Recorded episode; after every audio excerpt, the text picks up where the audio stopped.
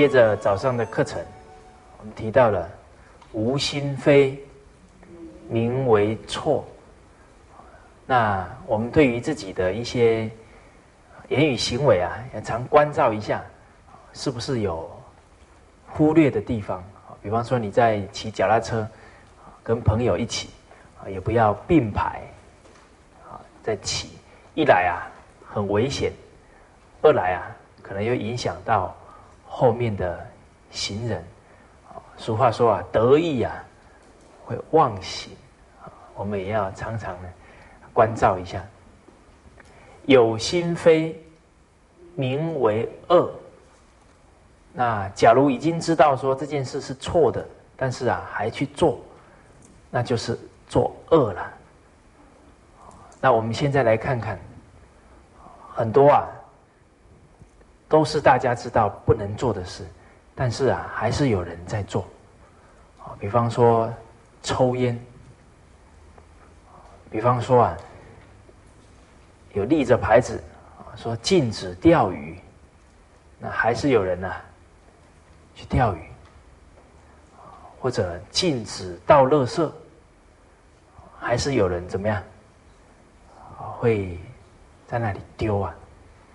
所以这一些都属于社会风气啊，社会风气，这个社会风气啊，谁要负责？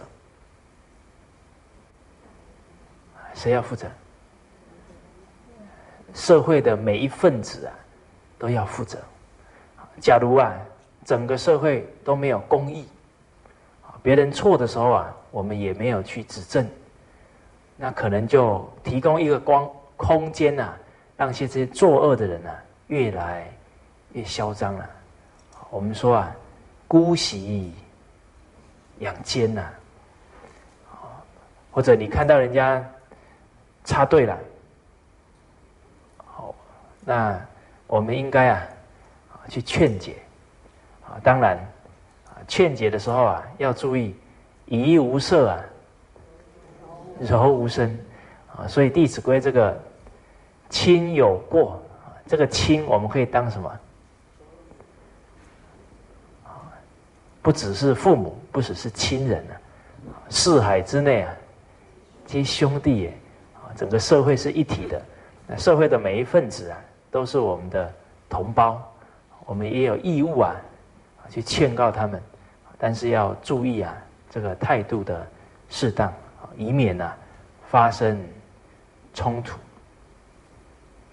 那其实为什么有一些明明是错的事，大家还去做？往往啊，在他们的心中啊，都会说别人怎么样，也一样。所以这个都是找借口啊。但是呢，这个也不无道理，因为啊，好榜样怎么样太少了，所以会让他们呢。觉得犯错好像是很正常的事，啊，所以我们要有使命，啊社会上错误的事啊，我们一定要当榜样来纠正。比方说，社会上的人不懂得报恩，那我们要怎么样？就要演出来知恩呐，报恩。社会上的人无礼，我们就要演出啊，非常的。彬彬有礼，让他们呢能够升起啊惭愧之心。现在，比方说公家的东西呀，很多人会拿来啊自己用，自己用，这个也是有这种倾向啊。啊，其实啊他们是冤枉啊，拿了公家的东西呀，欠多少人啊？是欠整个团体人的这个债务啊，那就很难还了。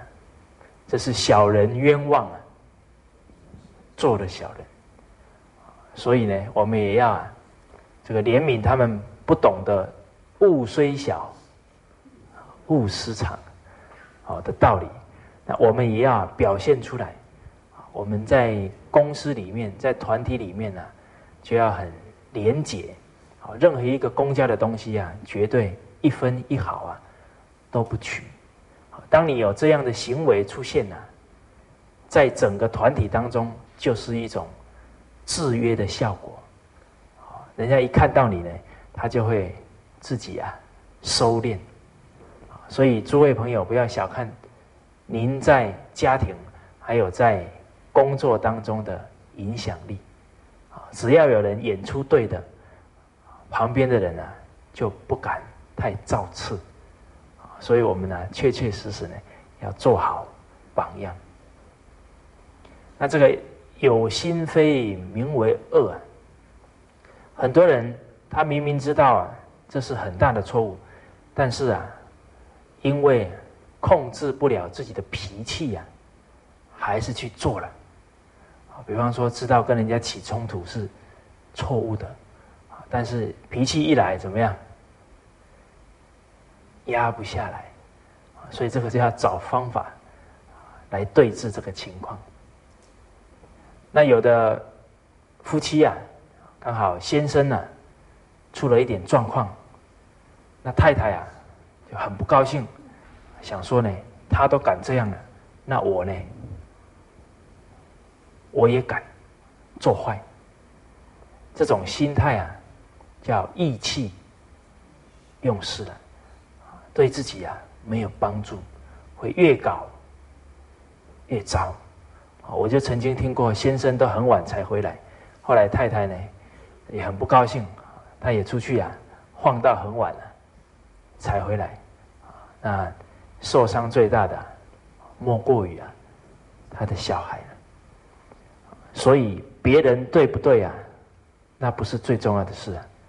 我自己啊有没有做对啊？一定要时时提醒。当我们真正做对了，才有资格去讲别人。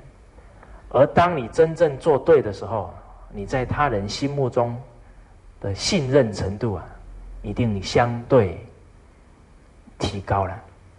啊，所以要把事情圆满解决啊，要耐得下性子来，先从自己的修身、立身行道。开始下手，所以诸位朋友，当我们这课程结束啊，这您呢回到家里哈，也不要先要求谁做啊，最重要要怎么样？自己呀，开始先做！我也常常接触一些朋友，他们第一天来听课，听完就说：“哦，我的哪一个朋友最需要听？”啊，我我儿子最需要听，啊都没有说自己最需要听，所以人呐，当把心思啊，都看在别人的错，哦，都看在别人应该学什么，那专注力啊没有回到自己啊，可能自己的进步啊，就会相对减小，所以呢，整个人生的转变呢，第一步还是要从自身开始。做起。下一句呢？过能改，归于无。唐掩饰，真一孤。这个改过啊，确实对一个人的人生啊，相当的重要。所谓人非圣贤啊，孰能无过？在这整个几千年的历史啊。要找一个人，从出生到终了啊，通通没有过失的人，有没有可能？那不可能。那要找一个通通都是作恶的人，有没有可能？也不可能。啊，所以人皆有善恶。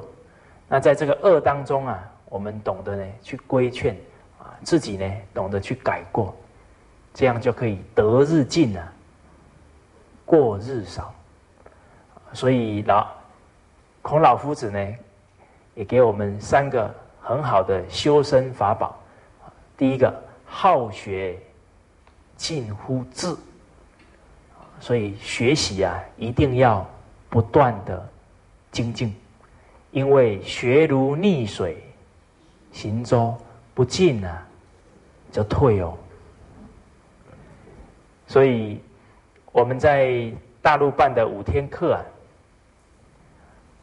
之后也有一些朋友有联系，那他们都会说，他说蔡老师，我在那五天呢，整个状态非常好，那五天听课的状态很好，那个心呐都非常纯净，很纯善。还有一位朋友啊，上完课以后啊，他过来跟我们说，他说：“哇，这个上课的磁场很不一样。我本来每天都要抽烟的，好，结果那五天哈，一根烟也没有抽。好，因为他觉得呢，在那种气氛之下，好像有什么坏念头呢，都觉得不应该。啊，所以退确实啊，团体学习很重要。”所以，诸位朋友，您这课程结束以后啊，也要找三五善友，能持续啊一起切磋，常识熏习才好。那刚好他们就提到啊，在那五天呢，状态很好啊，但是啊，回去以后呢，慢慢就退下去了。所以也印证了学如。逆水行舟，不进则退啊！所以求学问呢，能不能靠别人？绝对要啊！最重要靠自己的主动，自己的好学。好，所以好学才能够不断啊接近智慧，力行近乎人。也唯有啊，你真正去落实圣贤的教诲，才能不断啊提升我们的仁慈之心，才能不断啊看到孩子的需要，看到家庭的需要，看到社会的需要，看到自己的本分，力行近乎仁，知耻啊近乎勇，所以真正有勇气。真正的大勇之人呐，是不是可以举好几百公斤的叫勇者？这不算勇者啊，这只是力勇，而不是啊人格的智勇。所以真正的勇啊，是能够啊降服自己的坏习惯、自己的习气啊，那才是真正的勇者。所以我们走到佛寺里面去，一进门啊，看到匾额高高的立在那里，写了四个字：“大雄啊，宝殿。”什么才是真正的大英雄？啊，所以俗话也讲啊：“击败他人一千次啊，不如击败啊自己一次啊。”真正的勇啊！才能对治自己很多的坏习惯，而进而啊把它改正过来，所以支持啊近乎勇。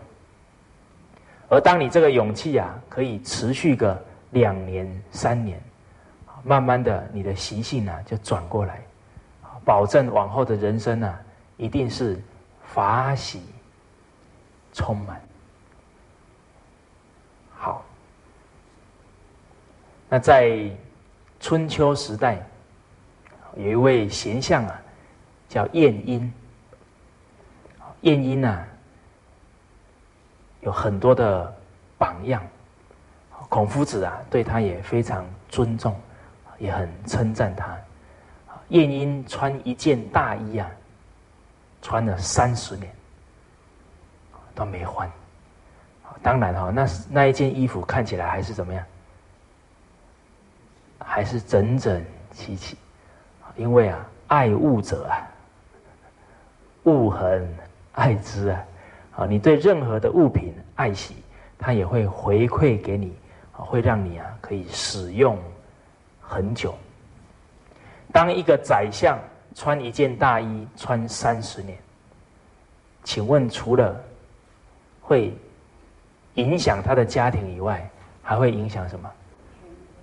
对整个文武百官呢，啊，整个人民，所以当一个大臣他非常廉洁啊，就可以带动整个团体清廉的风气。好，那晏婴刚好他的马夫啊，帮他驾马的，好这一个仆人啊，每天呢，送着晏婴出去。啊，去办公，去工作，结果这个马夫啊，每一次呢，看到人都抬头挺胸啊，一副啊很高傲的样子。为什么他很高傲啊？因为他替宰相驾车啊，驾马，哦，他就一副啊不可一世的样子。这个用成语来讲叫“狐假虎威”，结果他的夫人呢，他太太看到了，有一天就跟他提出来，他说啊，我要离开你，我要走了。这个马夫就很紧张啊，他说怎么啦？你怎么要离开我？他说啊，人家都是尊重晏婴的德行的，你又没有晏婴的德行，而。这个晏婴啊，宰相都这么样的谦卑，人家有德行还谦卑，你根本没德行还这么傲慢，所以呢，我不想要依靠你了，我要离开了。结果这个马夫一听完呢，也很紧张，马上呢很惭愧，就跟他夫人说：“啊，我一定啊会改过，啊，你就啊不要离开了。”他的太太啊，也确实很有见地，懂得啊，要进谏，要规劝呐，他的先生。当然，他的先生也很有度量啊，能接纳太太的意见。听说多听太太的话呢，可以大富什么？要听太太正确的话。会大富大贵哈，结果后来啊，这位马夫就痛定思痛，开始很认真的学习。结果后来，晏婴也觉得，他的德行啊进步很快速，也举荐这一位马夫啊当上了齐国的大夫。所以，只要人肯改过啊，都会有相当好的。前途，所谓啊，浪子回头啊，金不换。我们在大陆呢，有一位朋友啊，我们都叫他金不换。浪子回头，金不换。那为什么叫他金不换呢？因为我们在上海上课，这位朋友呢，他是从。山东啊，连夜啊赶过来啊，来上海听课，因为他的姐姐啊，在庐江、安徽那一次课程啊参加了，接着我们要去上海上课，他姐姐马上打电话给他，说：“你这几天哈，纵使可以再赚多少钱，都要放下，马上到上海啊听课。”结果他的弟弟听完了，真的放下所有的工作。他弟弟的太太呢，很生气，说：“你怎么说走就走了？啊，这个公司情况怎么办？”但是呢，他还是坚持来了。结果来了以后啊，他在底下听课啊，都是一种表情，两个眼睛啊。目不转睛，然后嘴巴啊都开开的，所以我们所有上课的老师啊都很清楚，有一位男士坐在那里。那确实我们也不知道他是什么来历了哈。后来上了几天课啊，他要回去，他说呢：“你们可不可以啊，让我有十分钟的时间呢，跟蔡老师谈谈话？”那我们工作人员也看他这么诚恳啊，后来呢，就安排一天晚上啊，我就跟他坐了一回。哦，他看到我很激动，他说：“蔡老师，我不是用耳朵听你讲课，我是用我的人生啊来印证这些道理啊。”他说：“确确实实啊，要知道，要悟到，要做到啊，才能什么 得到啊。所以知还不够，要真正有体悟啊，要去力行才行。”他就说。我在讲课当中提到《易经》，说积善之家必有余庆。他说这个是真实不虚的话，因为啊，他在年轻时候啊，也是脾气很不好，哎，染上很多恶习啊，拿着刀啊要去砍人。因为啊，拿着刀呢，走在路上，那气色怎么样？杀气腾腾的，结果被他父亲的好朋友看到了，他父亲好朋友啊，马上啊把他拉回来啊。当他在盛怒之下，这个刀剑怎么样？无眼呐！但是他父亲的朋友呢，却把他硬是啊拉回来，才让他不会啊。做出啊，让他这一生都无法挽回的事。那为什么他父亲的朋友愿意这样做？因为他的父亲呢，啊是在做电讯的，常常半夜啊都去帮忙，甚至于刮风下雨啊都不辞劳苦去工作，所以在整个乡里面的一种形象啊非常好。大家都很尊敬他父亲，啊，所以由于他父亲的德行呢，救了他这一次的劫难，把他拉回来。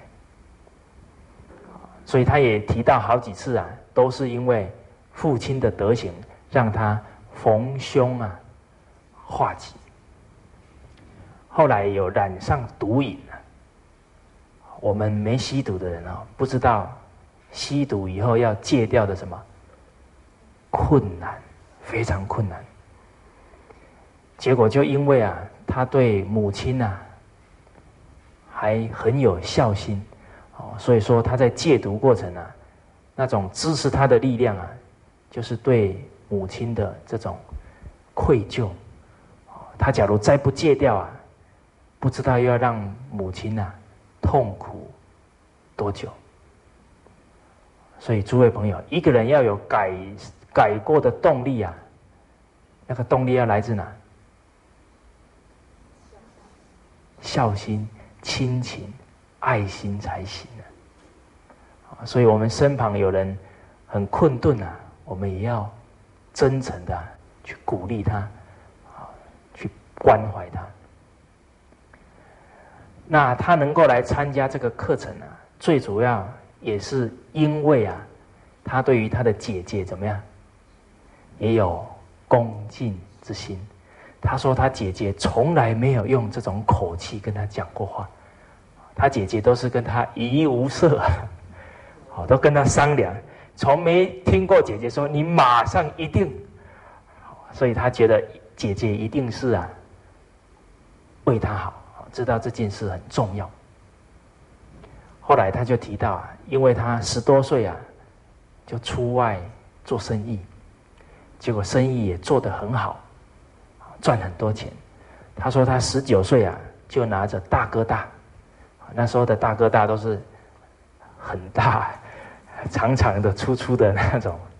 他说他走回家乡去啊，所有的人都说：“哇，你怎么这么厉害，这么会赚钱？”每一个人都很羡慕他，都把他捧的。让他觉得他不可一世。好，诸位朋友，这样对不对？赚大钱就值得尊重啊！赚钱是靠机会啊，花钱靠智慧啊。假如他没有智慧、没有德行，赚到钱的时候，人生的危机怎么样出现了？所以后来因为有钱呢，他觉得有钱能使啊，鬼推磨啊。忽然呢，整个恶习惯啊，通通都染上了，也做了一些啊危险的事情。所以后来啊，就付出相当大的代价。所以他来听完课啊，他就很感慨。他说：“他假如十几岁啊，就有机会能够听到老祖宗、圣贤人这一些教诲啊，他的人生绝对不可能啊走的这么样的坎坷。”所以我们从这一句话也可以听得出来，他并不是啊不受教，而是啊没有机会啊。我们在那几天看他上课的态度，确实啊也是相当的认真，相当啊用功。后来我们到他的故乡啊去办课程，他还啊连夜跟他太太啊。一起的赶过来听课，这个动作啊很正确，因为啊一个家庭绝对不能只有一个人在成长，应该怎么样？一起成长。那这位朋友就跟我说：“他说蔡老师，你哦不能哈只跟这一些人讲课，他们都是好人，好，我们那一批人更需要。”嘿。然后我就跟他说：“那那一些人哈，你讲比我讲还要好，因为呢，你所走过的路啊，他们所走过的，你都可以感同身受，所以你跟他们讲啊，特别相应。所以我就跟他相约啊，他这几年呢，把公司管好，栽培出一些人才，可以帮他负责，他就出来啊，跟我一起去讲课，可以跟我。”啊。一起呢，到监狱，到一些可能比较没有机会啊，有很好教育的地方啊，去讲课，因为啊，这一些人走过的路啊，他也走过，他所讲出来的话，一定可以让他们听了能相应，能够有所感受。那当然，我们这样引导他。最重要也要让他的学习啊有所励志，这样就会推动他用心去成长。好，这个是金不换的故事。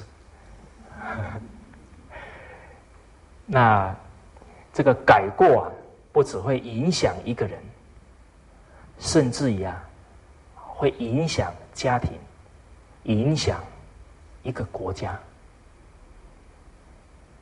在春秋战国时代，有一个名相啊，叫蔺相如。我们都知道完璧归赵，所以蔺相如非常机智，能够啊化解了这一次危机，完璧啊归赵了。也由于他这样的表现呢，这个赵王啊，把他封为。最高的一个职称，最高的臣，就臣子里面的最高位了。但是啊，赵国有一个大将叫廉颇，廉颇都是驰骋沙场的老将，对于赵国也是立了赫赫的战功。所以这个武将啊，就瞧不起什么文官。你就靠一只嘴巴，我呢，出生入死，啊，所以就不服气。结果呢，常常啊，在路上啊，这个廉颇呢，就故意啊，要跟蔺相如的车怎么样，碰在一起，要当面啊，可能要瞪他两眼。但是啊，蔺相如每一次发现呢，这个将军的车来了，就绕道啊。离开，哦，不跟他有摩擦。那有时候呢，廉颇去找蔺相如啊，蔺相如也称身体不适啊，啊拒绝的，通通都是低调处理。蔺相如的这一些仆人呐，他的家人呢就很不高兴，然后也对蔺相如说：“你怎么这么胆小呢？怎么这样委曲求全？”他们都觉得心里不服。蔺相如啊，就对他这些家人讲：“他说啊，今天秦国这么大的国家。”为什么不敢呢？来打我们赵国？原因就是因为啊，赵国有廉颇将军，还有我，才能够啊，让秦国不敢轻举妄动啊。我个人的这个面子啊，个人的羞耻事小啊。假如因为我跟大将军廉颇起了冲突，而让国家受到危难了，这是国家之耻啊！那就我就很难呐，向国家、向历史交代，所以应该啊忍辱负重。结果这一段话后来呢，传到了廉颇将军的耳中啊。这个将军虽然呢火气大了一点呢，但是也都是啊知书达理之人，所以听完之后啊，他很惭愧。他说：“我都是逞一时之气啊，宰相去世啊，能为国着想。”所以这个大将军呢年纪也很大了，但是呢，他就脱去他的上衣啊，负荆呐，去请罪。背着那个树枝啊，都是有刺的，啊，以示啊他的一种诚心。结果走到蔺相如家，蔺相如一听到呢，将军已经来了，也快步啊冲出来，哦，赶快啊把将军呢扶起来，然后呢两个人呢就成了非常好的朋友，文景之交啊。所以廉颇先生啊，哦，廉颇将军，好值得我们佩服的地方是知过能改，好马上可以提起啊，为国家着想。而蔺相如的一种度量，还有一种远见呐，也是让我们相当的感佩。好，所以当我们已经清楚自己。犯的过失绝对不能啊，再掩饰，啊，因为唐掩饰啊，就真一股，所以我们人生啊，数十寒暑，要对自己啊，做好交代，好，这一个历史啊，可不能重写，所以一有偏颇，我们要赶快啊，改正，啊，以留给后代子孙啊，好的。榜样。这一次寒假，我们在海口的课啊没有停，还额外啊办了一个青少年的中国文化研习。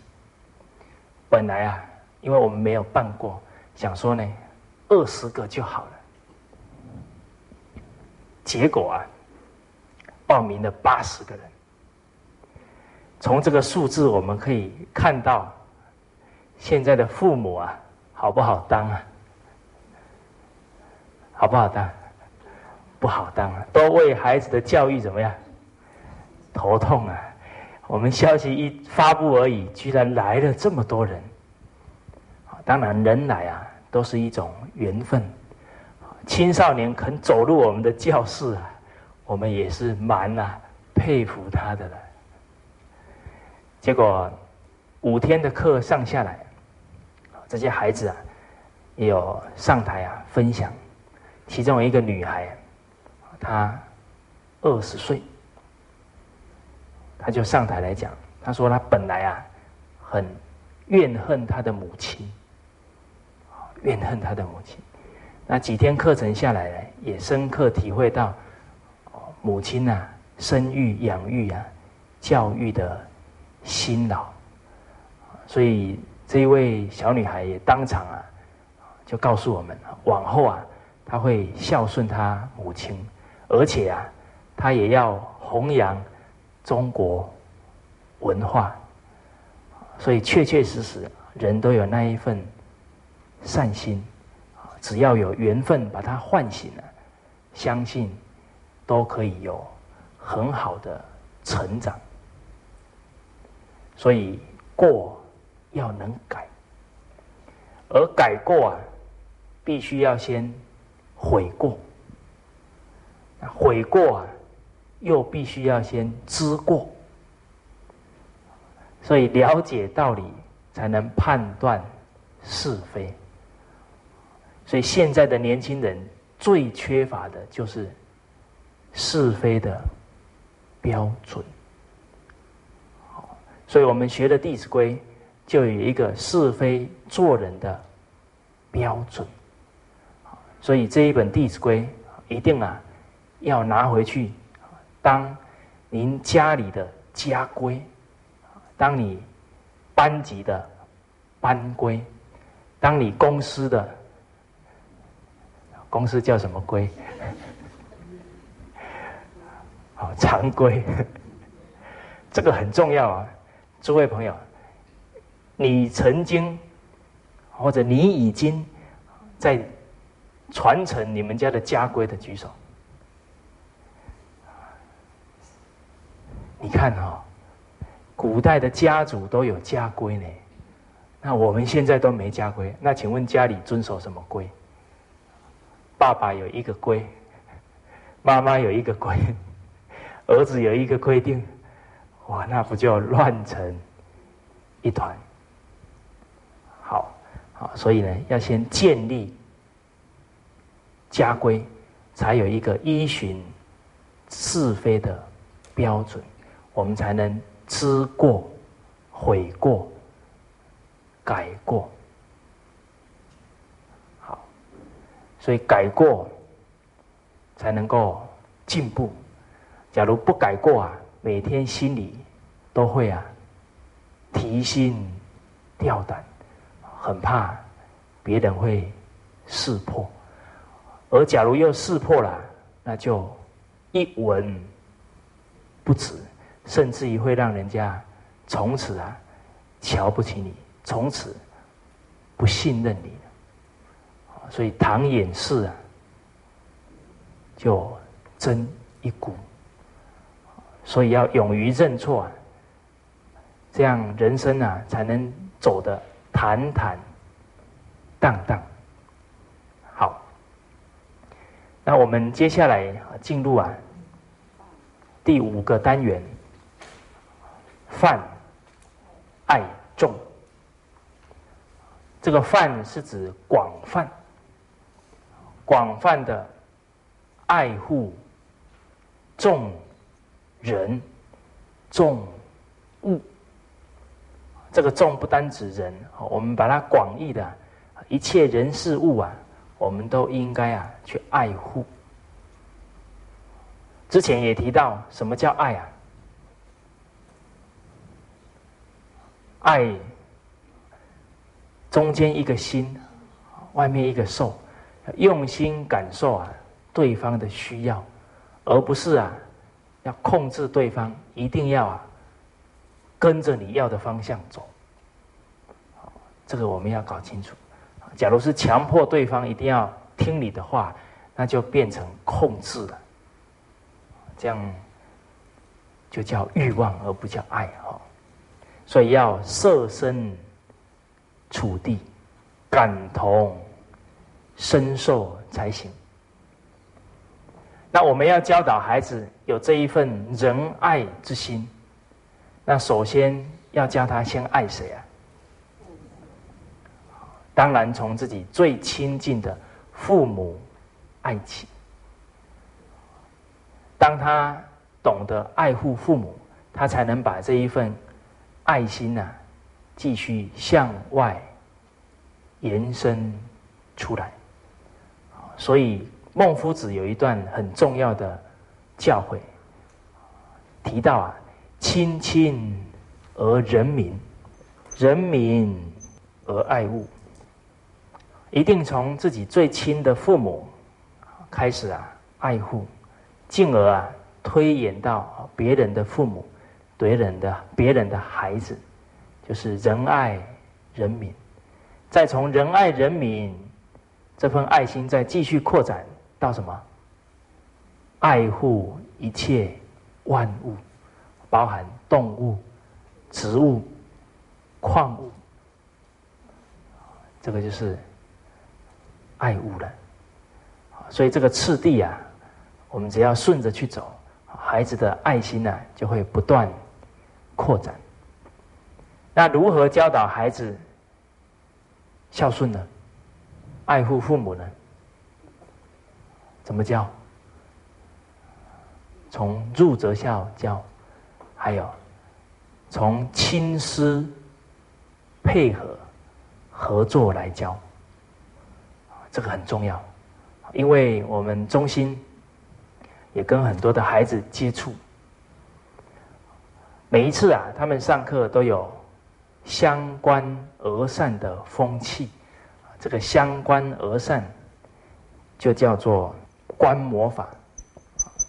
相关而善之谓魔，这个魔就是现在讲的观摩法。这个观摩法早在几千年前的《礼记》就教了，所以我们去念师范学院，好多的教育理论呢，我们都还以为哦是近代一百年。啊，两百年啊，哪一个教育学家讲的？后来我开始看经典，才知道中国人多久以前讲了？几千年前就讲。但是呢，我们的老祖宗讲了以后，有没有打上版权所有？盗版必究？没有，因为啊，这是天地的真理。真理属于啊大家，而他们写出来的真正目的啊，是要能够利益大众、利益后人，绝对不是标榜说哦我很厉害。好，所以我们可以感受到这一些古代圣者啊，他写下文章啊，确实是。以利益后人为出发点，那来上课的孩子，我们会请他啊上来，也是练习不从容、立端正，还要练习讲话勿急急、勿模糊啊，就把他这一个礼拜啊做了哪一些孝顺父母的事讲出来。很多的孩子讲完，刚好有一个小孩啊第一次来。啊，听了这么多的大哥哥大姐姐的孝行，啊，在他的心中啊，就燃起了回家一定要什么，做一件孝顺父母的事。结果他一回家就往这个浴室走，因为他听到啊，其他的大哥哥有说到呢，帮妈妈端洗脚水，所以你看他胸有成竹啊。赶快要去端来，可能这个也不是晚上的时间，他非常积极主动，就要去端。那母子连心呢？他妈妈看到他的动作，可能就想到呢，他一定要去端水，结果就跑到儿子的前面呢，先去把那个脸盆啊，把它藏起来，不让他拿。为什么？因为年纪很小，才三岁多啊，怕他怎么样翻倒啊？他母亲就这样跟我讲。我说翻倒才好啊。他说，他就眼睛瞪得很大，怎么会翻倒才好？我说翻倒了，一来啊，你没有阻止他，这样才能成全他的什么孝心孝行啊？你不让他做，他怎么会长养呢？再来翻倒了才知道怎么样才能够把水端好啊！那不就是机会教育吗？不然他做事的能力什么时候训练？你到底要呵护到他，呵护他到什么时候啊？呵护到他娶老婆吗？啊，还是呵护到他生儿子你也帮他照顾？所以这位母亲啊，我这么一提啊，她也可以接受。就后来有一位母亲啊，她孩子端洗脚水啊，她都给他端，从第一天就。也很欢心的给他的孩子端，然后也很肯定啊，孩子这一份孝心，孩子也端的很有成就感。一个礼拜以后啊，他来跟我说，他说我泡了一个礼拜的冷水脚。我说为什么？因为啊，怕他翻了会烫到嘛，所以已经把这个温度啊调得很低了。然后看他功夫越来越怎么样，纯熟，再把它 调高一点。所以呢，这个是善巧方便，很有智慧。一来成全了孩子，二来呢，也让孩子啊不会有危险。所以这个叫亲师要配合，老师在学校有教，在课程当中也要教，那家长在家一定要。让孩子能落实，啊，绝对不能把教育的责任完全啊交给老师啊，这样是不恰当的。啊，教校还有什么方法？你看我这个很很喜欢考试，坏习惯啊，已经有朋友讲了，以身作则，还有一个夫妻怎么样？配合，先生的贡献，太太要讲；太太的辛劳，先生要提。好，这样孩子才能处处啊，能够去领会到父母的辛劳。好，当他有效了，再进一步啊，告诉他，视诸父啊，如是父；视诸兄，如是兄。他就懂得也尊敬。一切人的长辈，那又告诉他，所有的长辈啊，绝对都不愿意啊，他的孩子受到伤害。啊，就像啊，你假如受到伤害呢，爸爸妈妈也会很伤心。所以别的小朋友受伤害了，他的父母也很伤心。所以我们不应该啊欺负别的小孩子。所以他就推己及人。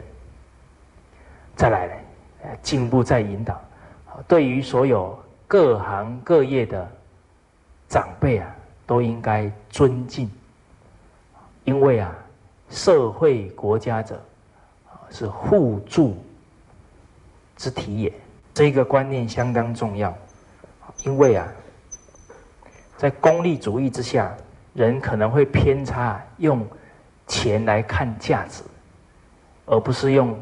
服务来看价值，这样人心就会怎么样？扭曲啊！所以要从小告诉孩子，要尊重各行业的服务职业啊，没有贵贱。所以那时候我在教书啊，也是早上都六点多啊，开车出门，一开车，哎，突然觉得眼前呐，非常的。整齐清洁，奇怪了，那些树叶都到哪里去了？都是这一些环保同仁呢，不知道四点还是五点就开始打扫，所以我跟学生讲，我们今天有这么清洁的环境，让我们的心情很愉快，来工作、来上班、来读书。都是很多人的付出，啊所以我们面对这一各行各业的人，都要保持着感恩的态度。所以当孩子能够这样领受了，哦，他到商店也好，他到书局也好，当他看到这一些工作人员，他也会啊很亲切的跟人家问好，跟人家道谢。有一班四年级的孩子，刚好有一个孩子就过来啊，跟他的老师说：“他说老师啊，这个叔叔啊，每天帮我们换水，就是那个叔叔啊，每天都会去他们教室呢，扛一桶水，然后把旧的换掉，啊，日复一日啊，都是这样做。当然那是劳动的工作啊。”常常这一位叔叔的脸呢，都是怎么样？汗流浃背的，而这个叔叔啊，脸上呢都没有表情，就好像机器一样啊，周而复始在那里做。这位小朋友就跟老师提议，他说：“老师啊，这个叔叔很辛苦，我们是不是应该啊，好好啊，谢谢他？好，当学生。”提的这一个要求啊，老师也很欢喜，也看到啊孩子很细心，也很有恭敬之心，所以全班呢也都很欢喜同意。明天呢，叔叔来一定要跟他问好，跟他感谢。所以当天呢，这个叔叔进来了，啊，正啊把这个水抬起来，结果全班同学说。叔叔好，结果这个叔叔突然呢露出很惊讶的表情，接着小朋友又说：“谢谢叔叔，您辛苦了。”这个叔叔从惊讶的表情啊，突然发出灿烂的什么微笑，所以呢，往后啊，这个叔叔一走到教室啊，表情都怎么样？特别啊。欢喜，特别高兴。好，所以确实啊，敬人者啊，人恒敬之。所有的人呐，就好像我们的一面镜子。当我们啊笑脸对待他，必然是笑脸回馈给我们。所以，当我们去尊敬各个行业的付出，这样就能够啊和乐。融融，好，所以对各个行业都要爱护。接下来啊，我们也要对一些比较没有得到关怀的人群呢，再多一分的协助。比方说，哪一些人啊？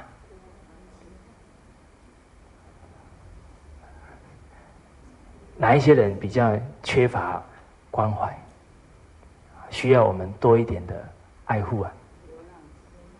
哦，流浪汉、孤儿，都是一些比较弱势的、比较没有能力的人群。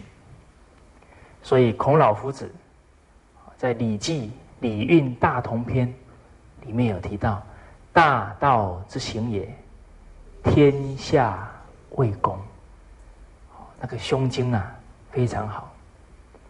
人不独啊，亲其亲；不独，子其子。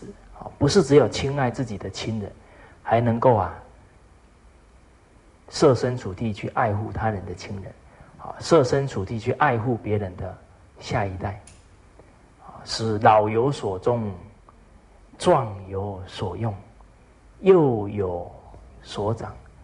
鳏寡孤独废疾者，皆有所养。这个鳏寡孤独啊，就是比较弱势的团体。鳏啊，是指呢没有太太的；寡是没有先生；孤啊是没有父母了；独啊是没有小孩了。废、残废者、疾呀、生病者，这一些人呢，都能够得到整体社会的关怀。所以，我们现在呢，也有很多社会福利团体，都很用心呐，去照顾这一些人群。所以，当我们有比较闲暇的时间，哦，也可以啊，去做义工，去服务这些人群。假如没有时间，我们也可以啊，有钱出钱，有力的就出力。好，那这一节课呢，我们先讲到这边，谢谢。